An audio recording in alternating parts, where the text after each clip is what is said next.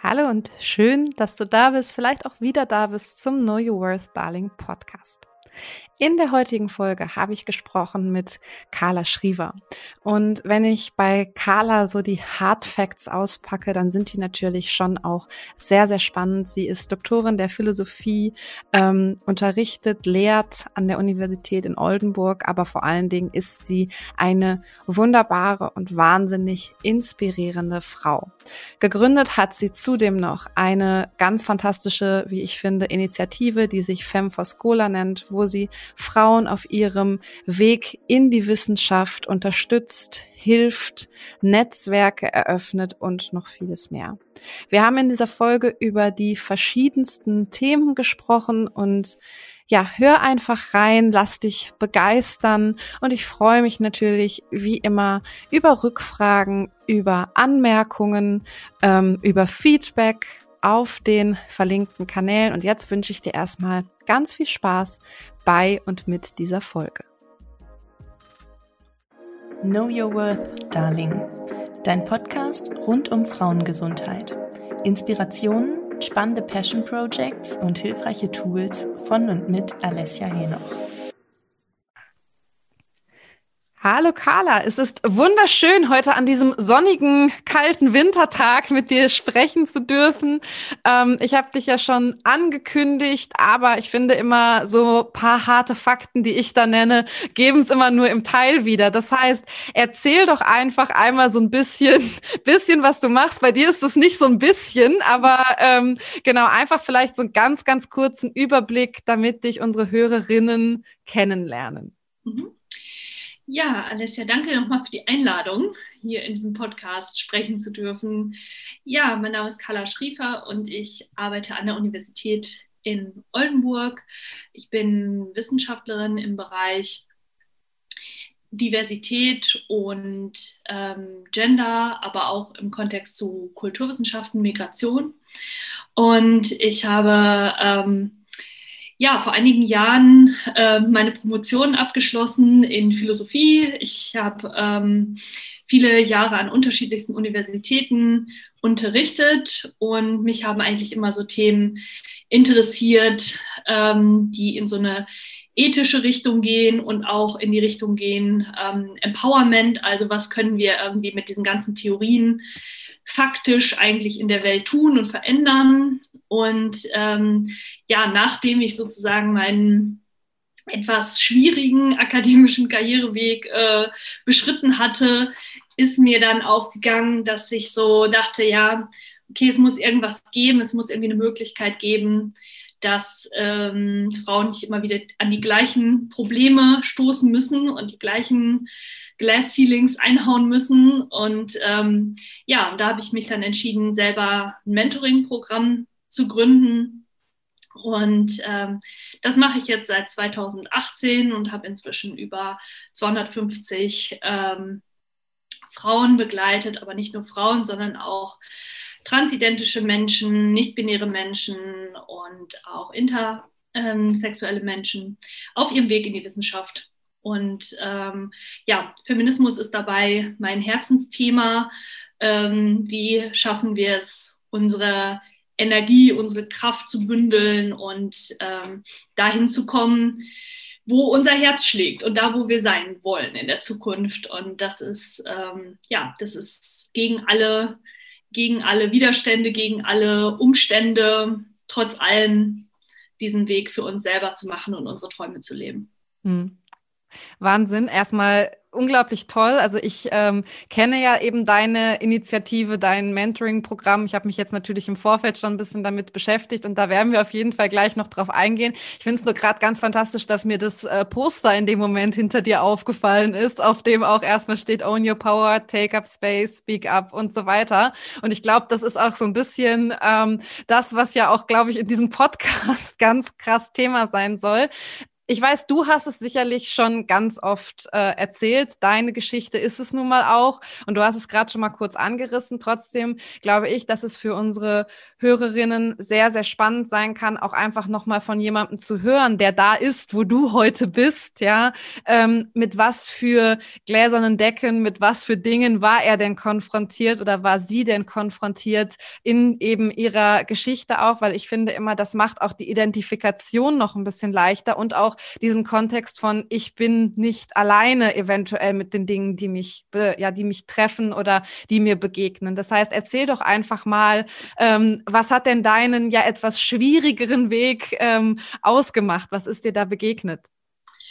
Ja, also mir sind sehr viele verschiedene Sachen begegnet. Also zum einen ähm, sind mir in den Jahren meiner ähm, als Studentin schon an der Universität sind mir Situationen begegnet, wo ich beispielsweise mit ähm, in meinem Studium mit einem Professor ähm, konfrontiert war, der ähm, ein Modul hatte, also der war Modulverantwortlicher, der war, da war auch klar, er ist sozusagen, er hat so eine Art Monopolstellung, also er, man kommt nicht so an ihm vorbei. Und äh, der hat regelmäßig Studentinnen mit nach Hause genommen. Und ich war damals so im zweiten Semester und irgendwann hatte er mich dann auch eingeladen und ich äh, war damals irgendwie irritiert, weil ich überhaupt nicht verstanden habe, also ich habe diesen ganzen Kontext überhaupt nicht verstanden und dann ähm, meinte er, ja, wir treffen uns bei mir zu Hause, äh, lesen Shakespeare und trinken Wein vor dem Kamin. Und da war ich dann irgendwie so ein bisschen unruhigt und dachte so, hm, wo soll das jetzt hinführen? Und ich kannte zum Teil eben später dann auch seinen Ruf. Ich kannte auch einige Studentinnen, die sich auch mit ihm eingelassen haben im Gegenzug für Noten und die auch zu mir gesagt haben, ja, du, das eine sind für mich irgendwie drei, vier Monate Arbeit an der Hausarbeit, das andere sind irgendwie zehn Minuten Arbeit. Äh, ja, das ist eine Zeiteffizienzfrage und ich war damals schon sehr ja, äh, kritisch diesen ganzen Sachen gegenüber, vor allem diesen Hierarchien und dem, was sich da irgendwie so deutlich macht. Also gerade in so Fächern, wo es sehr viele Professoren gibt, also Männer gibt, äh, die Professoren sind und sehr, sehr viele Studentinnen einfach, ähm, ist einfach diese Machtdynamik ein richtig, richtig toxisches Verhältnis. Und ähm, das ist für mich ähm, ja auch immer ein Punkt gewesen, der auch später mir als Lehrende ähm, wiederum mit einer Studentin passiert ist, die ich, äh, die sich an mich gewendet hat, weil sie von einem meiner Teilnehmer aus dem Seminar ähm, sexuell belästigt wurde und ich dann an die höchste Stelle sozusagen an den Institutsrat gegangen bin und die damals zu mir gesagt haben, sowas gibt es in der Wissenschaft nicht. Und ähm, ja, und wie ich ihr denn glauben könnte und wie ich denn sicher sein könnte, dass sie mir keine Geschichten erzählt und dass das alles stimmt und ähm, dass ich doch aufpassen sollte, dass da niemand verleumdet wird. So. Und ich hatte selber immer auch Sachen mitbekommen und ich hatte auch Zeuginnen und, ähm, und das hat alles keine Rolle gespielt. Und da ist mir das einfach immer klarer geworden. Ähm, zum einen auf struktureller Ebene, was für ein Ort Universität auch für, gerade für junge Frauen auch ist. Und auf der anderen Seite, ähm, theoretisch gesehen ähm, war es auch ein Riesenproblem. Also ich habe Philosophie studiert, ich habe sehr früh im autonomen feministischen Referat angefangen zu arbeiten, weil mir gerade eben diese Auseinandersetzung total gefehlt hat in Philosophie. Wir haben, ich muss mal in die Katze rauslassen. Moment. Macht uns sonst hier wahnsinnig. Pina, komm hier, Baby. Komm. Jetzt will sie wieder nicht. Katzen! die haben halt ihren eigenen Kopf. Ich finde, das sind aber, das sind einfach die Störungen, ne, die hier erlaubt sind. Also ich glaube auch in, auch für die Hörerinnen jetzt, äh, die dabei sind, vielleicht hört man auch bei mir immer mal so ein Trapsen im Hintergrund. Das ist dann der Hund, der hier immer mal durchläuft. Ich finde, das sind Störungen, die müssen auch sein. Ja, nur die gibt halt nicht auf. Ne? Ich habe jetzt die Tür aufgemacht, dann kann sie gleich einfach rausgehen und gut ist. Ne? Ähm, und dann lasse ich die Tür auf, aber sobald ich die wieder zumache, fängt sie wieder an, so nach dem Motto, warum ist die Tür ich will das nicht. Katzen halt. Wir wissen ja alle, ne? Eigentlich haben die auch die Weltherrschaft. So ist es, so ist es. ja, also in der Philosophie war es halt so, die, ähm, dass die Leute wirklich, also ähm, ich habe so viele Leute kennengelernt, die fertig waren mit ihrem Philosophiestudium und die keine einzige Philosophin nennen konnten. was daran lag, dass äh, der ganze Studiengang im Grunde genommen von Männern geleitet wird an den allermeisten Standorten und auch einen Kanon hat, der weiß und männlich ist. Und äh, das ist alles, was da repräsentiert ist. Also auch, ähm, ja, gerade auch Menschen, die vielleicht sich noch nie viel mit Philosophie beschäftigt haben, aber so die Namen, die einem so vielleicht noch aus dem Schulunterricht irgendwie aufploppen oder aus irgendwelchen Wissenssendungen, die man irgendwo mal gesehen hat, da kommen genau diese Namen, Aristoteles, Kant, bla, also die ganze westliche Wissenschaftstradition, keinen Bezug zu indischer Philosophie oder arabischer Philosophie, obwohl die viel älter ist, oder chinesischer Philosophie, gar nichts dazu und eben auch keine Philosophinnen. Und das hat mich im Studium schon so sehr gestört, dass ich äh, angefangen habe, ähm, ich glaube, da war ich im fünften oder sechsten Semester, habe ich so eine mit ähm, Kommilitoninnen von mir gemeinsam so eine Vortragsreihe zu Philosophinnen organisiert. Und ähm, diese wurde viele, viele Jahre später, wenn man jetzt auf die Website des Instituts geht, findet man die als Institutsveranstaltung. Ähm, so, was sie natürlich nicht war, die haben das auch gar nicht unterstützt. Also ich habe keinerlei irgendwie Mittel von denen bekommen oder so. Und ähm, habe dann viele Jahre selber zu Philosophinnen, spezifisch, spezifisch zu Judith Butler unterrichtet. Und da gab es dann sehr, sehr viele Leute, die äh, mir immer wieder so gezeigt haben, das ist eigentlich nicht das, was wir hier hören wollen inklusive mein Doktorvater, obwohl der mich schon sehr, sehr lange begleitet hatte zu dem Zeitpunkt. Den hatte ich schon in der Bachelorarbeit als Betreuer. Und ähm, der wusste auch, dass ich darüber schreibe und so und hat mir dann so nach, nachdem ich ungefähr mit der Hälfte der Arbeit fertig war, gesagt, ähm, schreiben Sie kein Wort mehr über diese Frau, das ist ein Trend, niemand wird in zehn Jahren noch von der reden, ähm, schreiben Sie stattdessen über Hegel. Und äh, damals habe ich das so als irgendwie ja, ich wusste schon, er ist so ein bisschen altbacken in vielen Punkten. Und ich habe immer gedacht, ich habe so einen gewissen, auch so einen Education-Aspekt äh, da irgendwie, ähm, ihn da auch so ein bisschen von zu überzeugen. Und da habe ich das einfach, ja, krass gemerkt, wie, äh, wie er das abgelehnt hat. Er hat auch niemals ihren Namen gesagt, hat gesagt, diese Frau. Sie wissen ja, wen ich meine. Und ich war, ähm, ja, damals, ja, irritiert davon, aber ähm, es hat letztendlich wirklich dazu geführt, dass der mich aus der Promotion rausgekickt hat. Und dass er ähm, ja, an meine Stiftung geschrieben hat und gesagt hat, hier, das geht so nicht, ähm, die Arbeit ist äh, wertlos und inhaltlich fragwürdig, ich betreue die nicht mehr. Und ähm, ja, und da habe ich praktisch nochmal ganz von vorn anfangen müssen und mir eine neue Betreuung gesucht und dann ja in Berlin abgeschlossen und die beiden auch älteren Herren waren zwar auch, fand das auch ein bisschen special irgendwie, weil das auch nicht so ihr Daily Business war. Aber die konnten auf jeden Fall erkennen und haben das dann auch ins Gutachten geschrieben. So von wegen, ja, wäre nicht meine Theoriewahl, aber die Argumentation ist super und ähm, warum dann nicht? Mhm.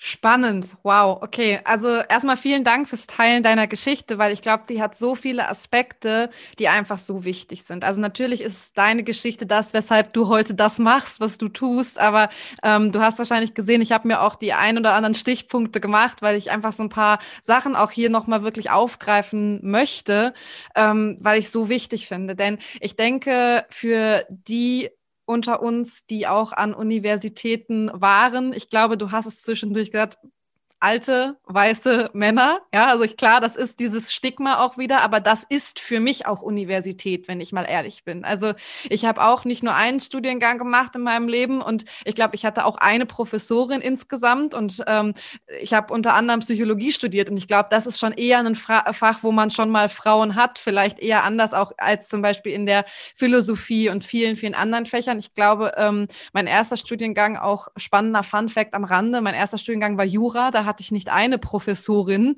da hatte ich wirklich nur Professoren. Und ich glaube wirklich auch, wenn ich an Uni denke, dann denke ich an alte weiße Männer, dann denke ich nicht an ähm, Diversität, dann denke ich nicht an irgendwelche ja verschiedenen ähm, Einblicke. Da denke ich eben auch wirklich nur an, an, an das, an das, was du auch beschreibst und drüber hinaus. Und das ist ja noch, ähm, glaube ich, viel lebensfremd. Da berichtest du eben auch von diesen Grenzverletzungen. So das, wo man immer denkt, ja, ja, das gibt's in äh, billigen Groschenromanen oder das ist so ein, so ein Randeffekt. Und ich glaube eben einfach, das auch so ein bisschen in die Realität zu holen und zu sehen, dass das wirklich lebensrealistisch Realität an Universitäten ist. Das ist einfach schon sehr, sehr krass. Und deswegen ähm, kann man einfach, ja, sehr froh sein, dass es Leute gibt, äh, die machen, was du machst. Und bevor wir vielleicht auch noch so ein bisschen einsteigen in so Fragen wie, was siehst du quasi als ja größte Not, wo müssen wir am meisten noch ran, erzähl doch einfach mal ein bisschen auch hier zum Einstieg noch über die Initiative, über das Mentoring, was du gegründet hast, weil ich das einfach auch sehr spannend finde. Und ähm, für dich da draußen kann ich natürlich oder werde ich natürlich auch hier die entsprechenden Sachen wieder in den Show Notes verlinken verlinken, wenn du dich hier angesprochen fühlst. Aber erzähl uns doch einfach gerne mal ein bisschen mehr äh, über das Mentoring. Wie es zustande gekommen ist, können wir uns jetzt, glaube ich, schon mal denken. Aber was machst du? Wen begleitest du? Ähm, wie begleitest du? Was gibt es da für Möglichkeiten? Ja, also ich war am Ende meines Weges war ich ziemlich ähm, frustriert, weil ich so dachte, ja, okay, ähm, ich bin vielen Dingen begegnet, ich habe viele Dinge erlebt und gesehen, wo ich im Nachhinein, also gerade was meine Promotionszeit betraf, ähm, wenn ich bestimmte Dinge gewusst hätte, das liegt nämlich auch nochmal in der Natur der Sache, dass dadurch, dass eben vor allem alte weiße Männer junge weiße Männer fördern und eben dieser Kreislauf sozusagen, wir müssen uns ja auch vorstellen, ne? also fünf, über 500 Jahre Universität in Deutschland. Seit wann durften Frauen überhaupt studieren? Seit wann äh, konnte die erste Frau promovieren? Wann, gab, wann war die erste Professorin? Also das sind einfach so viele Jahrhunderte, die dazwischen liegen, ja. ähm, in denen eben Männer wirklich nur unter sich waren und das einfach ihre Institution war. Also mhm. das, das ist ja auch, das muss man als Hintergrund auch verstehen.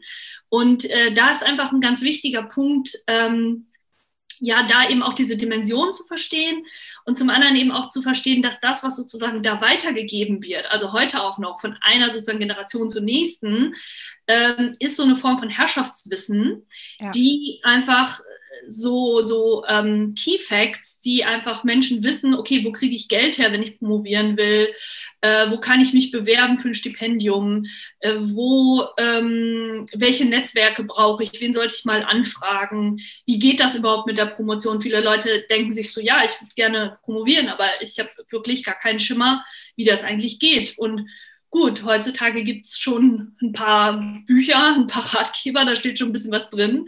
So, und es gibt auch manchmal Kurse oder sowas an den Unis, aber auch das ist sehr wenig. Also das kann man nicht sagen, dass die Informationen sozusagen offen irgendwie im Zeitalter der Information irgendwie so verfügbar sind, wie sie sein sollten.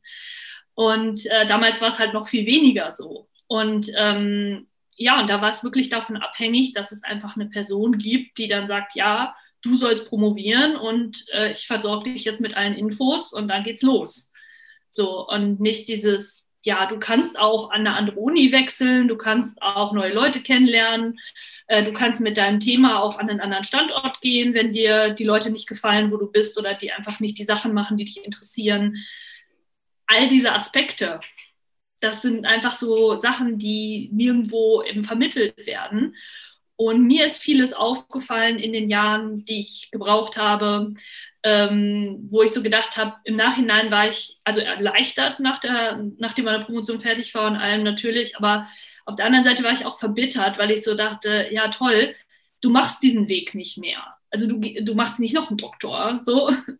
Ähm, und all das, was du gelernt hast, was willst du jetzt damit machen? So es war so, ja, wenn ich das damals gewusst hätte, wenn ich das gewusst hätte, das kennen wir ja alle, diesen Aspekt, ja, hätte ich mal gewusst, bla bla, ja. Und das ist total scheiß Gefühl, weil man ja immer in so einer Position ist zu denken, ja, schade auch. Man kommt ja auch in die Position, dass man denkt, ist es deine Schuld. Das ist ja auch wieder ganz häufig das, was ja auch diese patriarchalischen Strukturen mit sich bringen, dass man selber so das Gefühl hat, ja, ich habe meine Bringschuld nicht erfüllt, so ich hätte ja.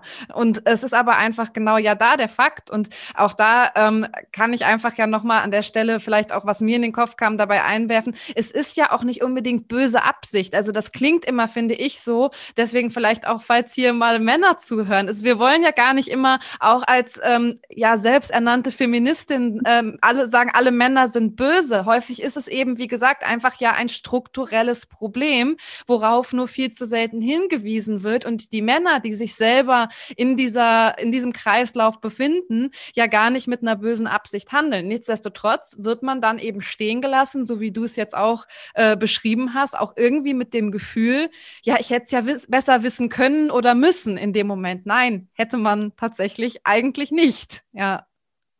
Ja, und das ist auch nochmal ein wichtiger Punkt, den du sagst, weil auch Männer werden in dieses System hinein sozialisiert. Also sie erfüllen auch ihre Rolle in dem System. Und ähm, das schadet ihnen, also letztendlich schadet das Patriarchat allen am Ende des Tages. Also es ist nicht so, dass man sagen kann, ja, natürlich, es schadet offensichtlichermaßen erstmal Frauen so in ganz vielen Punkten und nicht-binären Personen, aber es äh, schadet am Ende des Tages auch Männern. Also es ist so ein Kreislauf und davon bleibt am Ende irgendwie keine Person wirklich verschont. Ja.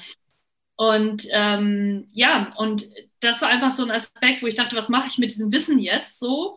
Und viele Leute, die einfach diesen Weg gemacht haben und für sich selber auch durch solche Täler gewandert sind, ähm, machen danach einfach die, die Kiste zu und sagen, okay, ich habe das geschafft, ich habe es erledigt, ich mache die Tür hinter mir wieder zu und die nächsten haben es dann genauso schwer, weil die müssen wieder bei Null anfangen. Es ist so, als gäbe es nichts dazu und als wäre noch nie jemand diesen Weg gegangen. So. Und ähm, ich habe dann gedacht, nee, so kann das aber irgendwie nicht gehen. Und dann habe ich gedacht, gut, wenn du nicht das Programm findest oder selber nicht das Programm finden konntest, was das für dich ausmacht, äh, wo du sagst, das hätte ich damals gebraucht, so, da musst du es halt selber gründen. Und das war so ein Aspekt für mich, uh, be the person you needed when you were younger. Ja, so, also, und daran habe ich mich orientiert und habe dann, äh, bin eines Morgens im März aufgewacht, März 2018, habe mich zu meiner Frau gedreht und gesagt, Schatz, ich werde dieses Projekt gründen. Weil es macht ja niemand. Ich muss das jetzt machen. Und dann habe ich innerhalb von drei Tagen das konzipiert und ähm, zwei Monate später habe ich meine erste Gruppe gestartet. Ja, schön wahnsinnig spannende Geschichte auch, musste gerade, ähm, wir sehen uns ja äh, über, über Zoom hier sehr lachen. Äh, das kann ich mir so richtig vorstellen, wie sie auch geguckt hat, weil wer das äh, nicht weiß, eventuell sieht man es am Namen. Deine Frau durfte ich ja auch schon hier im Podcast begrüßen. Mit der habe ich auch eine ganz fantastische Folge schon über das Thema intuitives Essen gedreht und äh, oder abge, abgedreht, sagt man das beim Podcast so? Ich weiß es nicht. Es ist auch ganz egal. Und ähm, ja, super schön. Und und dementsprechend hast du dich seitdem dem Empowerment oder dem Fempowerment, wie man auch so schön sagen kann, verschrieben. Ähm, grundsätzlich gehen wir jetzt mal ein bisschen tiefer nochmal rein. Ähm, was können Frauen denn tun, initiativ, außer sich natürlich an tolle Initiativen wie deine wenden, um so ein bisschen auch, ich sag mal, identitätsstiftend zu arbeiten, um ihre eigene Identität in solchen Systemen besser zu finden, einfach um so einen Ansatz zu haben, weil ich glaube, dass es immer noch sehr, sehr viele Frauen da draußen gibt. Und ich muss ähm, auch gestehen, das wirst du auch kennen. Ich befinde mich auch auf Social Media natürlich in so einer Blase, wo man das Gefühl hat, ähm, dass natürlich ganz, ganz viel auch schon angekommen ist. Aber ähm, es gibt natürlich da draußen, sage ich mal, dann eben auch viele, viele Frauen, die so irgendwie verunsichert sind zwischen Gender-Sternchen-Diskussionen auf den öffentlich-rechtlichen Medien und dem, was da so verbreitet wird. Wie kann ich denn als Frau so einen ersten Schritt gehen, um so ein bisschen, ja, meine Identität auch zu finden? Finden und meinen Weg in mein eigenes Empowerment? Ja, also das ist ähm, natürlich so individuell, wie alle Frauen selbst sind. Und ähm, also ich glaube, das Allerwichtigste und was wir einfach alle unterschätzen, permanent unterschätzen, ist ähm, Solidarität unter Frauen zu schaffen. Das ist, glaube ich, die, die zentrale Aufgabe. So, und wenn ich Frauen sage, dann meine ich eben auch nicht-binäre Personen genauso und Transpersonen genauso mit. Und das ist für mich eigentlich der Schlüssel, weil gerade egal, ob es jetzt Wissenschaft ist ähm, und diese Struktur, die wir in der Wissenschaft haben, oder auch einfach das Alltagsleben im Patriarchat, ähm, ganz, ganz viel passiert tatsächlich dass die Menschen nicht, also gerade die Frauen nicht miteinander reden. Also man hat ja immer das Gefühl, oder es wird ja immer so erzählt, ja, Frauen reden den ganzen Tag, reden, reden, reden und mit ihren Freundinnen und so. Und dann fragt man sich immer, ja, aber wie viel davon ist denn substanziell? Also wann habe ich denn wirklich mit guten Freundinnen mal über wirklich wichtige Themen gesprochen? Zum Beispiel letztens habe ich mit einer Freundin von mir, die ich jetzt seit 15 Jahren kenne, das erste Mal haben wir über unsere Gehälter gesprochen. Und es war eine super wichtige äh, Besprechung oder Gespräch, weil äh, sie dann gesagt hat, ja krass, ich bin jetzt schon so lange in der Firma, ich habe noch nie äh, mal überlegt, ob ich mal eine Gehaltserhöhung äh, bekomme oder mal gefragt oder so. Und dann habe ich gesagt, ja, ähm, warum machst du denn nicht gefragt? Ja, ich wusste nicht, dass ich, dass ich fragen kann, so, dass das geht. Und gut, in meinem Bereich, ich bin im öffentlichen Dienst, für uns gibt es das nicht. Man kann nicht irgendwo hingehen und sagen, hallo, ich hätte gerne eine Gehaltserhöhung. So, äh, das ist irgendwie anders geregelt. Aber allein durch dieses Gespräch, auch wenn ich jetzt selber gar nicht in dieser Position bin, allein dadurch, dass wir mal darüber geredet haben, konnten wir einfach da eine andere, ja, konnte sie auch eine andere Perspektive zu den Sachen einnehmen. Und so viel ist einfach äh, tabuisiert und über so vieles wird nicht gesprochen. Und ähm, das finde ich also es ist für mich total bemerkenswert, immer wieder. Also auch ob das, also was für Gespräche das auch immer sind. Also ob das Gespräche sind wirklich über, über Berufe, über Erfahrungen im Beruf, über Erfahrungen mit ähm, Übergriffen, ob es um äh, Erfahrungen mit äh, Menstruation geht und Schwangerschaft und so weiter. Das sind alles, wir schleppen die ganze Zeit diese ganzen Mythen mit uns irgendwie herum und so ein komisches Halbwissen. Und alle um uns herum sagen, ja, ja, das ist, das ist aber alles gut und das ist ja auch alles richtig.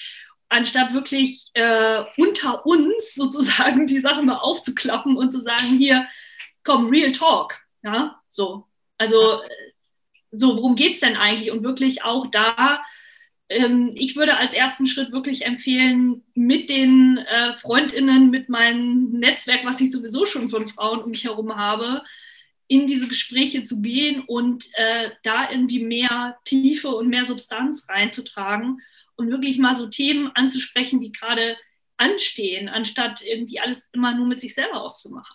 Mhm.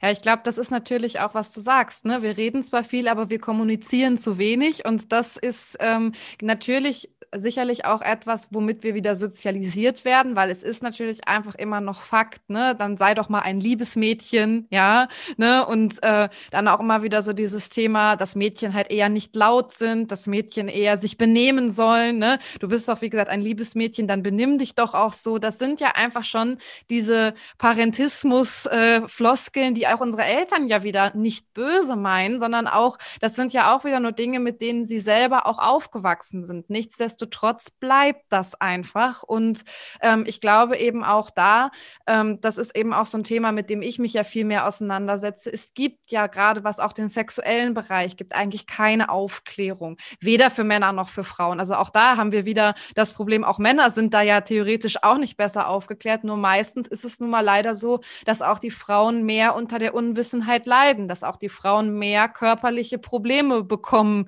wenn eben die Hormone nicht so gut funktionieren, wie sie das sollten. Und ähm, das ist es dann natürlich einfach, wo wir ähm, ja das dann immer wieder merken. Und es ist so schön, was du gesagt hast, im kleinen Anfang. Man muss ja nicht gleich immer nach draußen gehen und, und sich irgendwo positionieren, sondern erstmal einfach schauen, finde ich vielleicht Freundinnen äh, oder ein Netzwerk, mit dem ich mich da auseinandersetzen kann, mit dem ich da die Dinge teilen kann und dann eben auch äh, tiefer und tiefer in die Themen zu gehen.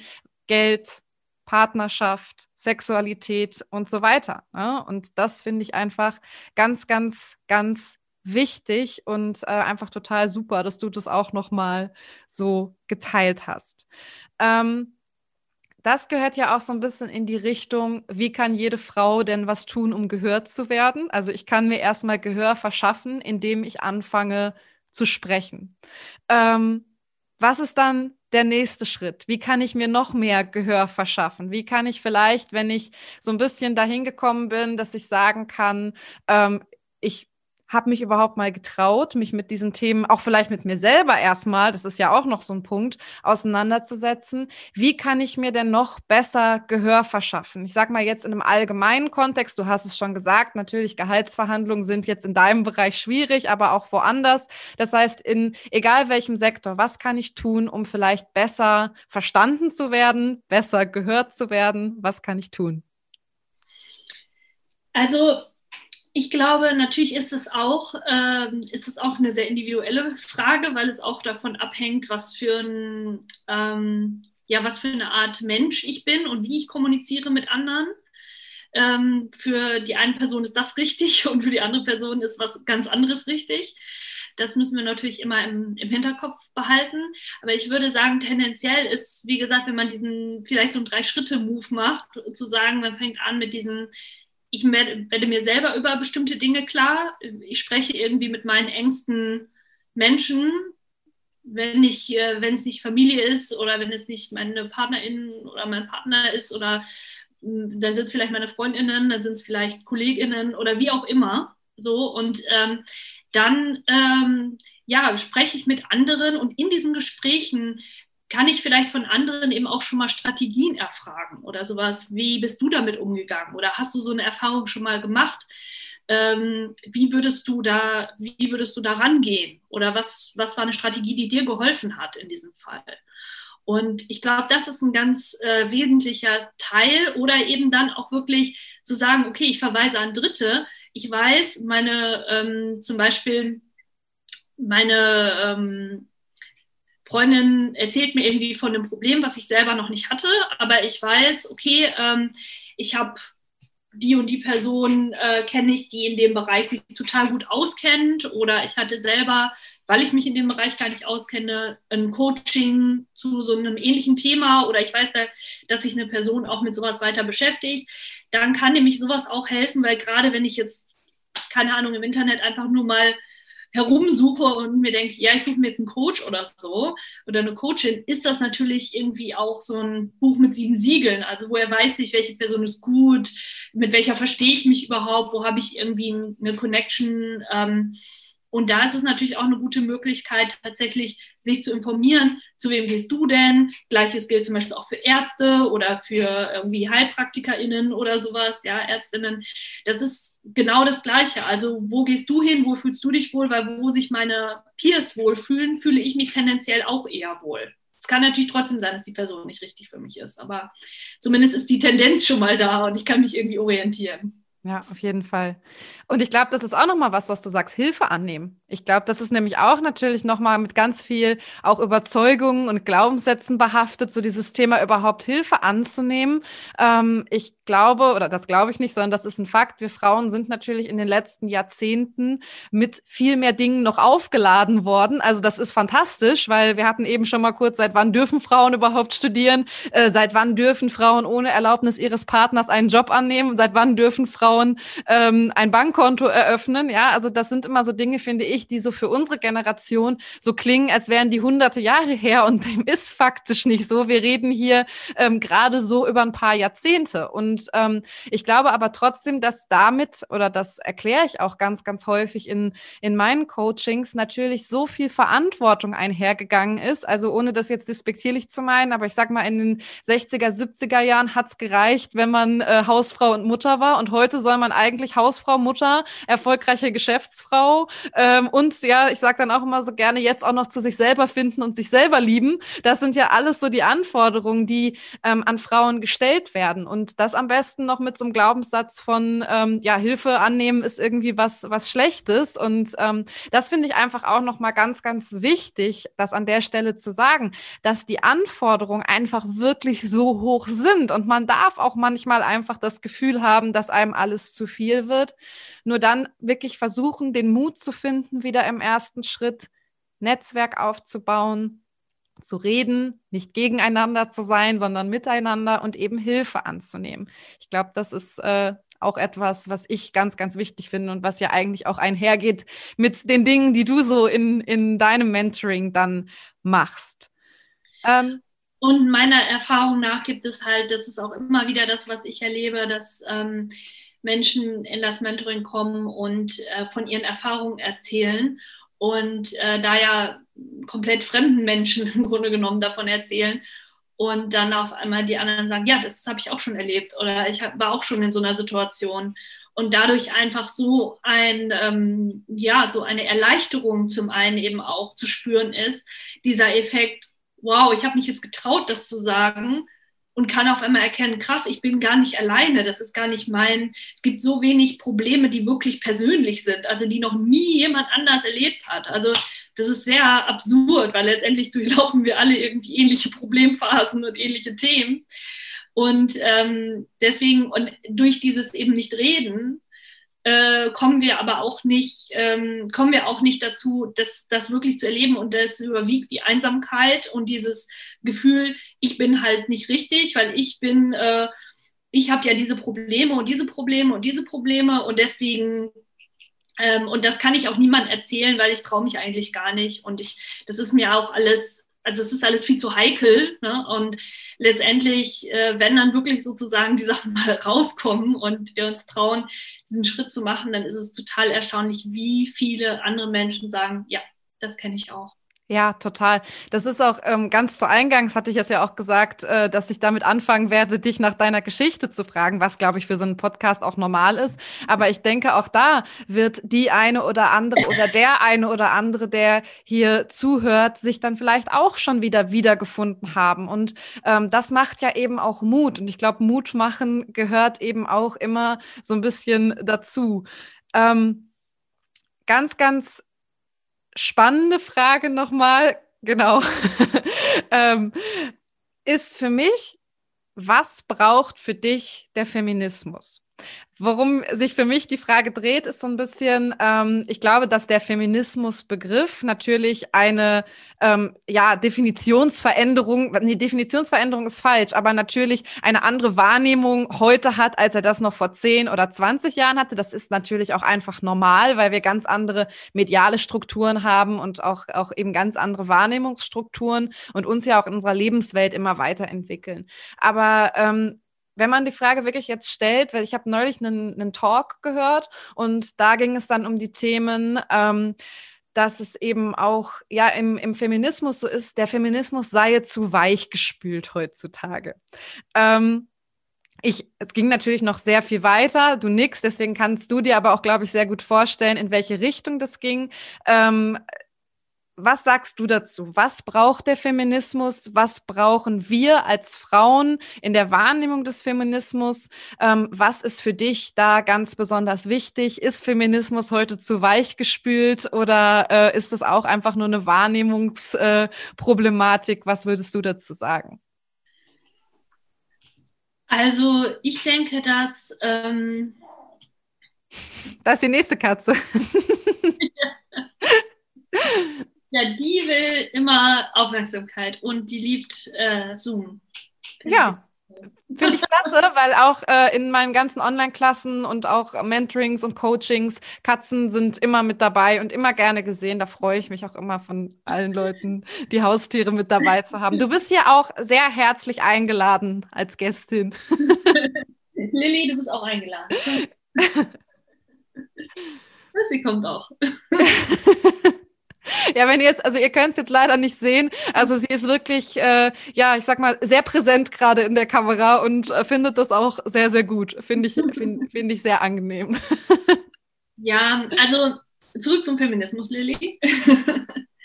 also, ähm, also für mich ist das Wichtigste, also es gibt unter, für mich gibt es unterschiedliche Debatten. Ähm, zum einen gibt es eine Form von ähm, ich würde es mal sagen, wissenschaftlichen Feminismus. Also es gibt die theoretische äh, Diskussion um Feminismus, die ähm, in unterschiedlichen Formen sich äh, weiterentwickelt und weiterentwickeln muss und die aber ähm, ja nur in, in ganz kleinen sozusagen Ansätzen in die Gesellschaft und in die gesellschaftliche Praxis hineingespült wird, sozusagen.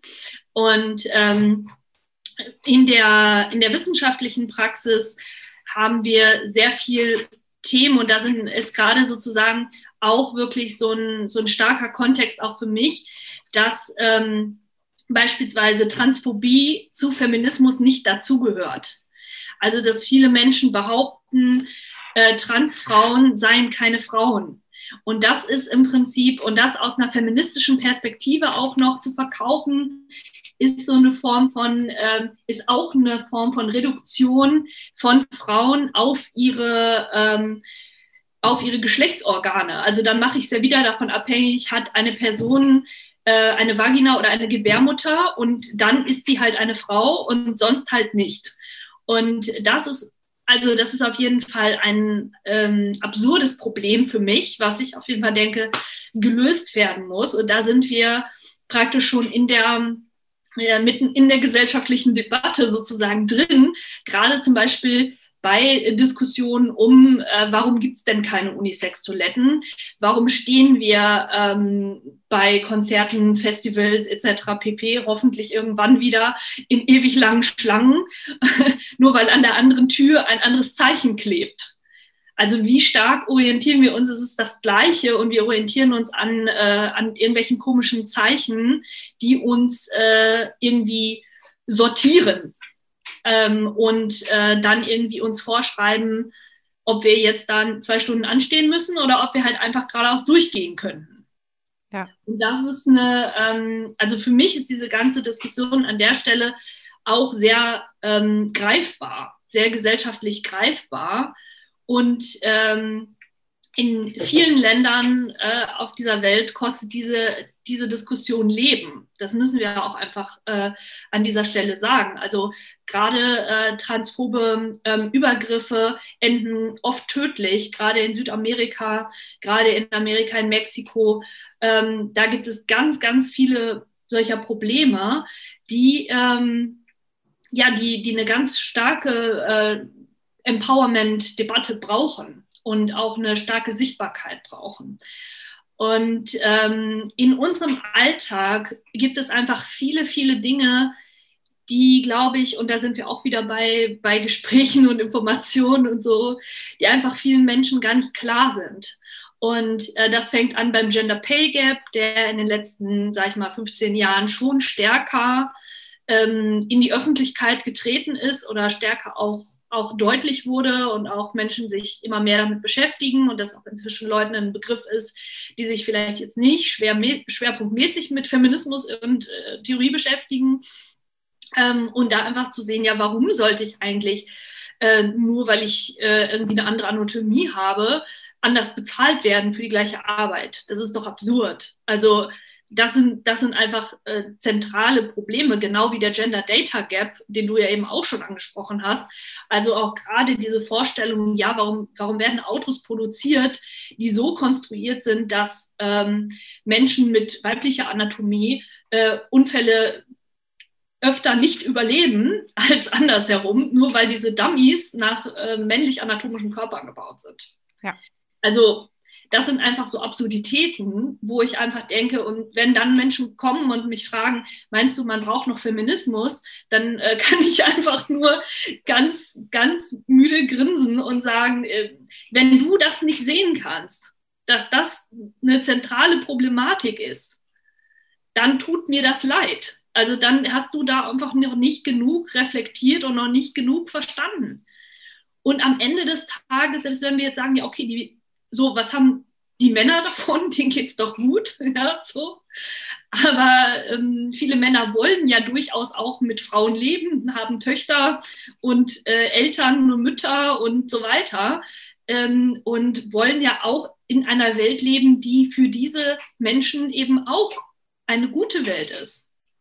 Ja. Und allein das sollte eigentlich schon Motivation genug sein. Mhm. Auf jeden Fall.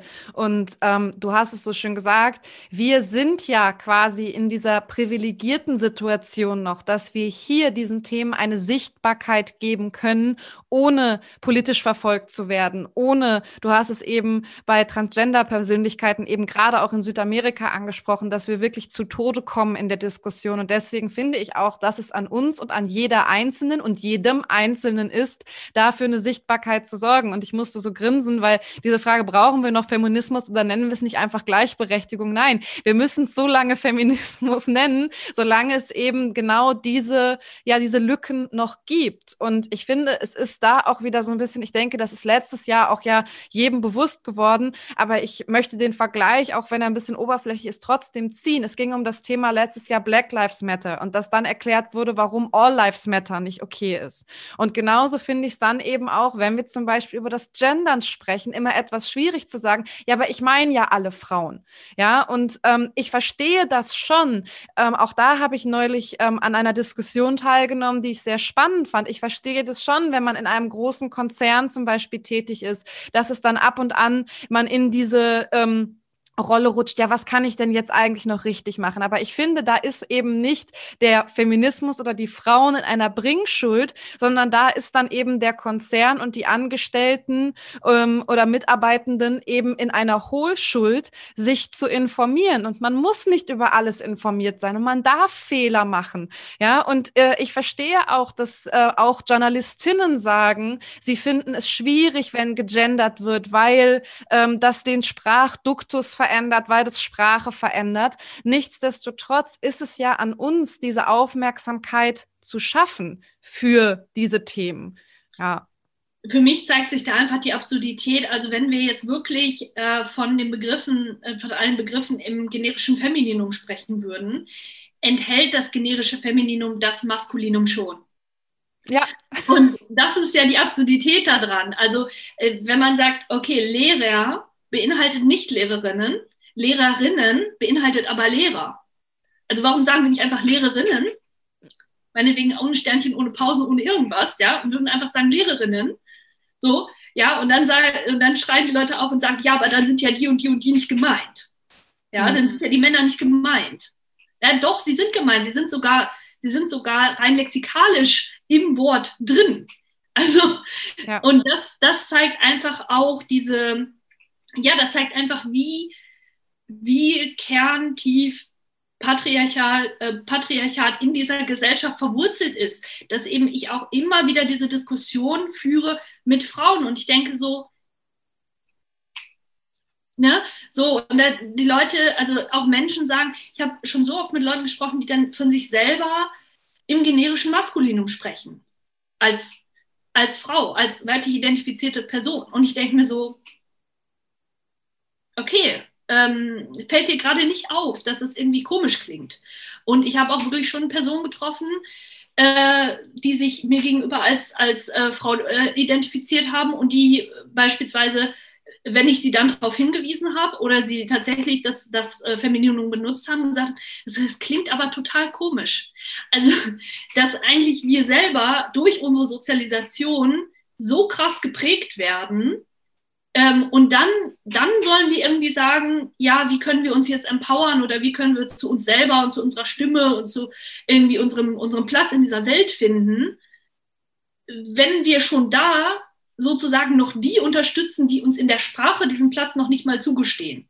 Ja, und das ist einfach völlig verrückt, was, was du auch sagst, weil nochmal, ich kann das verstehen, gerade, ich, ist jetzt ein blödes Wort, aber wenn man Feminismus-Anfängerin ist und sich, das ist okay, ja, jeder hat mal irgendwo angefangen, sich zu informieren. Und es ist in Ordnung, wenn ich mich mit diesem Thema noch nicht beschäftigt habe, dass ich mich vielleicht auch mitgedachter fühle, wenn jemand Ärztin sagt oder Lehrerinnen, einfach auch ohne, wie du sagst, eine Pause oder ein Gendersternchen. Das ist okay, wenn man irgendwo an anfängt. Nur ich finde, wir sind inzwischen teilweise in einer gesellschaftlichen Diskussion angekommen, wo es dann heißt, ja, aber eigentlich sind wir ja schon einen Schritt weiter. Nee, sind wir nicht. Ja, mhm. genau. Wir sind diesen Schritt noch nicht weiter. Auch diese Diskussion hatte ich neulich noch, wo es darum ging, ja, aber wir sollten ja schon einen Schritt weiter sein und was gegen Gender Pay Gap, Gender Data Gap und so weiter tun. Ja, natürlich sollten wir das. Nur wenn wir noch nicht mal in der Lage sind, das Femininum mitzudenken, mitzusprechen und wir uns daran aufhalten, so sehr, wie wir das gerade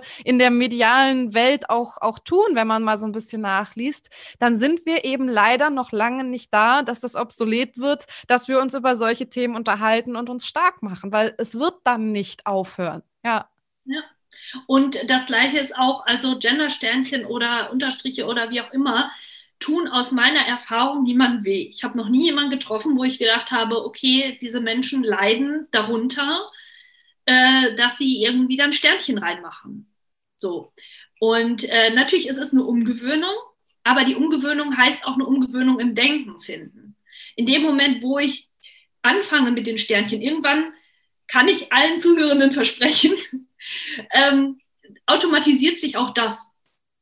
Also irgendwann denke ich nicht mehr darüber nach, warum mache ich das jetzt oder äh, muss das nicht anders sein oder sowas oder höre mich auch auf aufzuregen, sondern ich, ich mache es weil, es, weil es sich festgesetzt hat. Aber in dem Moment, wo ich lerne, so zu, äh, so zu schreiben, lerne ich auch anders zu denken. Und in dem Moment, wo ich diese Sternchen mache, wird mir klar, es gibt was dazwischen. Das ist ja das Schöne, es teilt es auf. Es gibt was dazwischen. Also es gibt die Menschen, die sich als Lehrer äh, empfinden, es gibt die Personen, die sich als Lehrerinnen empfinden und es gibt noch dazwischen noch viele andere, die einfach repräsentiert sind mit diesem Sternchen und ich muss mir noch nicht mal überlegen, wie deren bevorzugte Endungen zu diesem Wort wären, sondern ich habe das in dem Sternchen schon alles repräsentiert. Ja, und du hast sowas Schönes gesagt, es hat bisher noch keinem weh getan. Andere ja. Dinge tun aber weh. Und das sind die Dinge, die wir schon genannt haben. Ja. Und Ausschlüsse tun weh und nicht genannt werden tut viel mehr weh und hat eben auch viel weitere und, und größere Konsequenzen in der Welt jeden Tag. Ja. Und, ähm, und du hast es auch eigentlich schon gesagt, Sprache schafft halt Realität. Und das erkläre ich ja auch in meinem Coachings den Frauen, wenn es um so Themen geht, wie sie zu sich selber sprechen. Also wenn ich jeden Tag vor dem Spiegel stehe und zu mir selber sagen, boah, wie siehst denn du wieder aus? Geht ja gar nicht. Und hier ist jetzt so eine Fettrolle dazugekommen, kann ja nicht sein. Dass ich natürlich auch mich niemals annehmen werde in meiner Schönheit, in meiner Einzigartigkeit, wenn ich so über mich denke oder ne, denken in dem Sinne ist ja dann auch mit mir selber reden. Und genauso kann man auch sagen, sagen, dass dieses ähm, ja dieses Aufnehmen auch dieser Frage rund um den Feminismus in sein Gedankengut, finde ich, macht, dass man sich selber als Frau vielleicht auch besser annehmen kann. Natürlich strugglen auch wieder Männer mit gewissen Persönlichkeitsproblemen, definitiv. Toxische Männlichkeit, du hast es eben auch schon gesagt, Männer werden auch reingedrückt in, in ähm, Hierarchien, in Positionen, die sie sich so vielleicht nicht ausgesucht haben. All das ist Sozialisierung, ganz klar. Aber ich sehe es eben, um auch diesen Gesundheitskontext nochmal da reinzubringen. Viele Frauen haben haben mehr Probleme damit, sich anzunehmen. Und da kann auch wieder ein erster Schritt einfach sein, so der, die Inhaltsebene, ja, dann auf das Fühlen zu bringen. Und wenn ich mich selber eben auch in meiner Weiblichkeit benenne, mit eben einer gendergerechten Sprache, auch für mich selber, glaube ich, dass das sehr vielen Frauen auch helfen könnte oder helfen wird in ja, dem, dem Annehmen von sich selber. Ja. Ja, und auch dem, was letztendlich möglich ist. Ich meine, wir können auch denken, dass es vor Angela Merkel das Wort Bundeskanzlerin nicht im Duden gab. Also es gab diese Möglichkeit, es könnte ja auch eine Bundeskanzlerin sein, die war gar nicht da. Und dadurch, dass sie da ist, unabhängig davon, was wer von ihr denkt, ja, ähm, gibt es für ganz viele Menschen da draußen diese Perspektive von, ja, auch das ist für mich möglich. Und das hat sich jetzt zum Beispiel eben am Beispiel von Kamala Harris nochmal gezeigt, dass da so ein Glasceiling gebrochen wird, dass da die gläserne Decke gebrochen wird und gesagt wird, guck mal hier, auch das ist für dich möglich.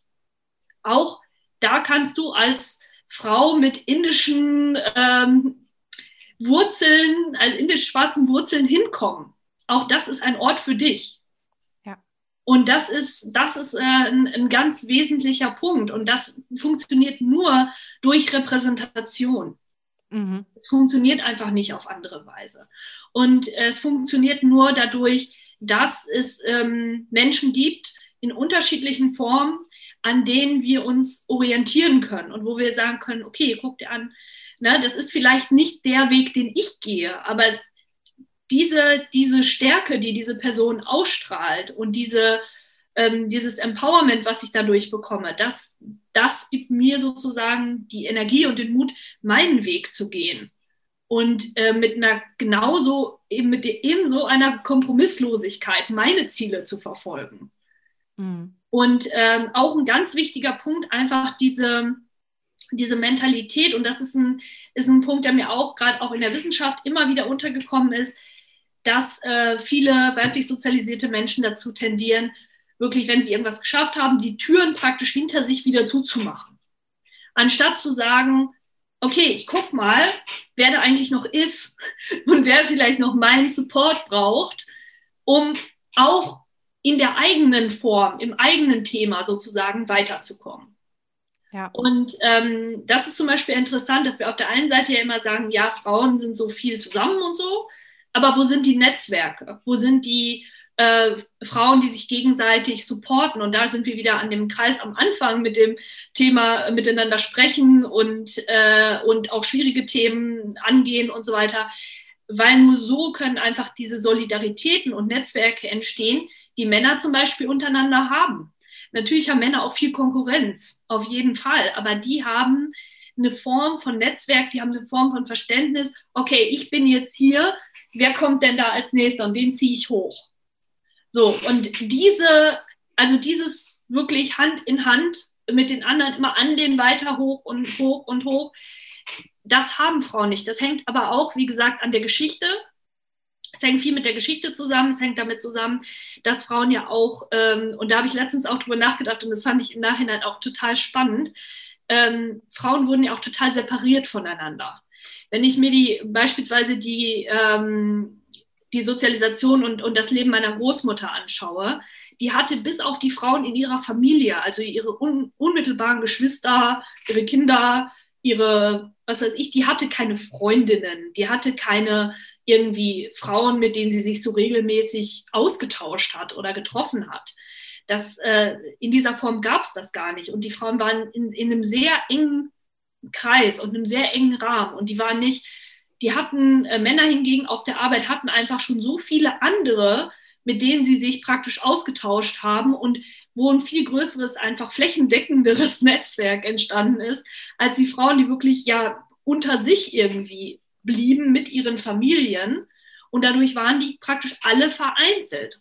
Und dadurch war ja auch vieles, was in den Familien passiert ist, letztendlich blieb für immer, für Generationen in diesen Familien. Was hätte gar nicht passieren müssen. Was hätte gar nicht so sein müssen, weil wenn da mal irgendwie ein Austausch gewesen wäre und dann so, oh ja, nee, so, so geht es anscheinend nicht und das ist anscheinend ein Problem und jetzt müssen wir mal irgendwas machen. Dadurch entsteht natürlich eine ganz andere Reflexion, die dann auch ermöglicht, die Lebensumstände zu verändern. Mhm. Und die habe ich nicht, wenn ich nur mit den Leuten zusammen bin, die wollen, dass alles immer so bleibt, wie es ist. Auf jeden Fall. Und es ist ja auch tatsächlich, auch wenn wir das in die Lebenswelt von heute übertragen, die, ja, das, was davon übrig geblieben ist, merkt man ja schon auch noch daran. Wir Frauen sind nicht geübt im Netzwerken, sondern ganz im Gegenteil. Es wird uns eher immer zugeschrieben, dieses dieser Konkurrenzkampf, aber auch so eine zickige Ebene, wie du schon gesagt hast. Männer haben auch so einen gewissen Konkurrenzkampf natürlich, aber die sind auch geübter in diesem Netzwerkcharakter, ja. Und ähm, bei Frauen ist es eher immer so ein Gegeneinander. Und das ist ja nicht, weil das einfach unsere Natur ist, sondern weil uns das ja auch anerzogen wird. Und das rührt her aus solchen Strukturen, ganz klar. Und ähm, das ist für Männer natürlich mit Kneipe hier und äh, was weiß ich nicht, was da auch Jahrhunderte zuvor eben schon viel mehr Austauschmöglichkeiten viel, viel früher gab. Und das darf man einfach auch nicht vergessen. Und ich glaube, wenn man auch dieses Gedankengut als Frau einmal abgelegt hat, das, was uns ja immer noch so ein bisschen oktroyiert wird mit diesem, ja, Frauen sind zickig und da darf sie nicht vertrauen und sonst irgendwas, dass man dann auch ganz, ganz schnell merkt, wie viele starke Frauen man um sich herum hat. Und da sind wir wieder beim Thema Hilfe holen. Und ich finde eben gerade auch dieses Thema Netzwerken deswegen so, so wichtig. Und äh, wir haben ja das Glück, dass es heute schon einige Initiativen gibt, die das auch forcieren. Aber schaff dir da draußen als Zuhörerin vielleicht deine eigene kleine Initiative im Freundeskreis, ja. Und witzig ist, auch mir als aufgeklärte Frau kommt als erstes im Kopf, ja, so ein Bastelkreis. Äh, kennst du das, dass man trotzdem ja so, und das erschreckt mich dann immer wieder, deswegen teile ich das gerade auch, dass wenn man so an Frauennetzwerke im Freundeskreis, an Tupperparty und, und irgendwie Lesekreis denkt, oder? Also nicht, dass das jetzt grundsätzlich verwerflich und schlecht ist, wenn du gerne Tupperpartys machst, feel free. Ja, äh, ich war noch nie auf einer, aber vielleicht ist das total super. Das meine ich nicht. Trotzdem ist auch meine Initiativreaktion, wenn ich sowas von mir gebe. So ein bisschen so, ja, Bastelkreis. Verrückt, ja. Aber da merken wir, es ist einfach, äh, selbst wenn man sich mit so Themen beschäftigt, noch sehr, sehr viel Arbeit einfach äh, nötig. Und ähm, tatsächlich kommt mir da auch nur in den Sinn, einfach nur, weil ich es die Tage auch noch gesehen habe. Vielleicht kann das jeder von äh, euch auch mal ausprobieren. Du hattest eben Bundeskanzlerin genannt. Da übrigens ganz, ganz witzig.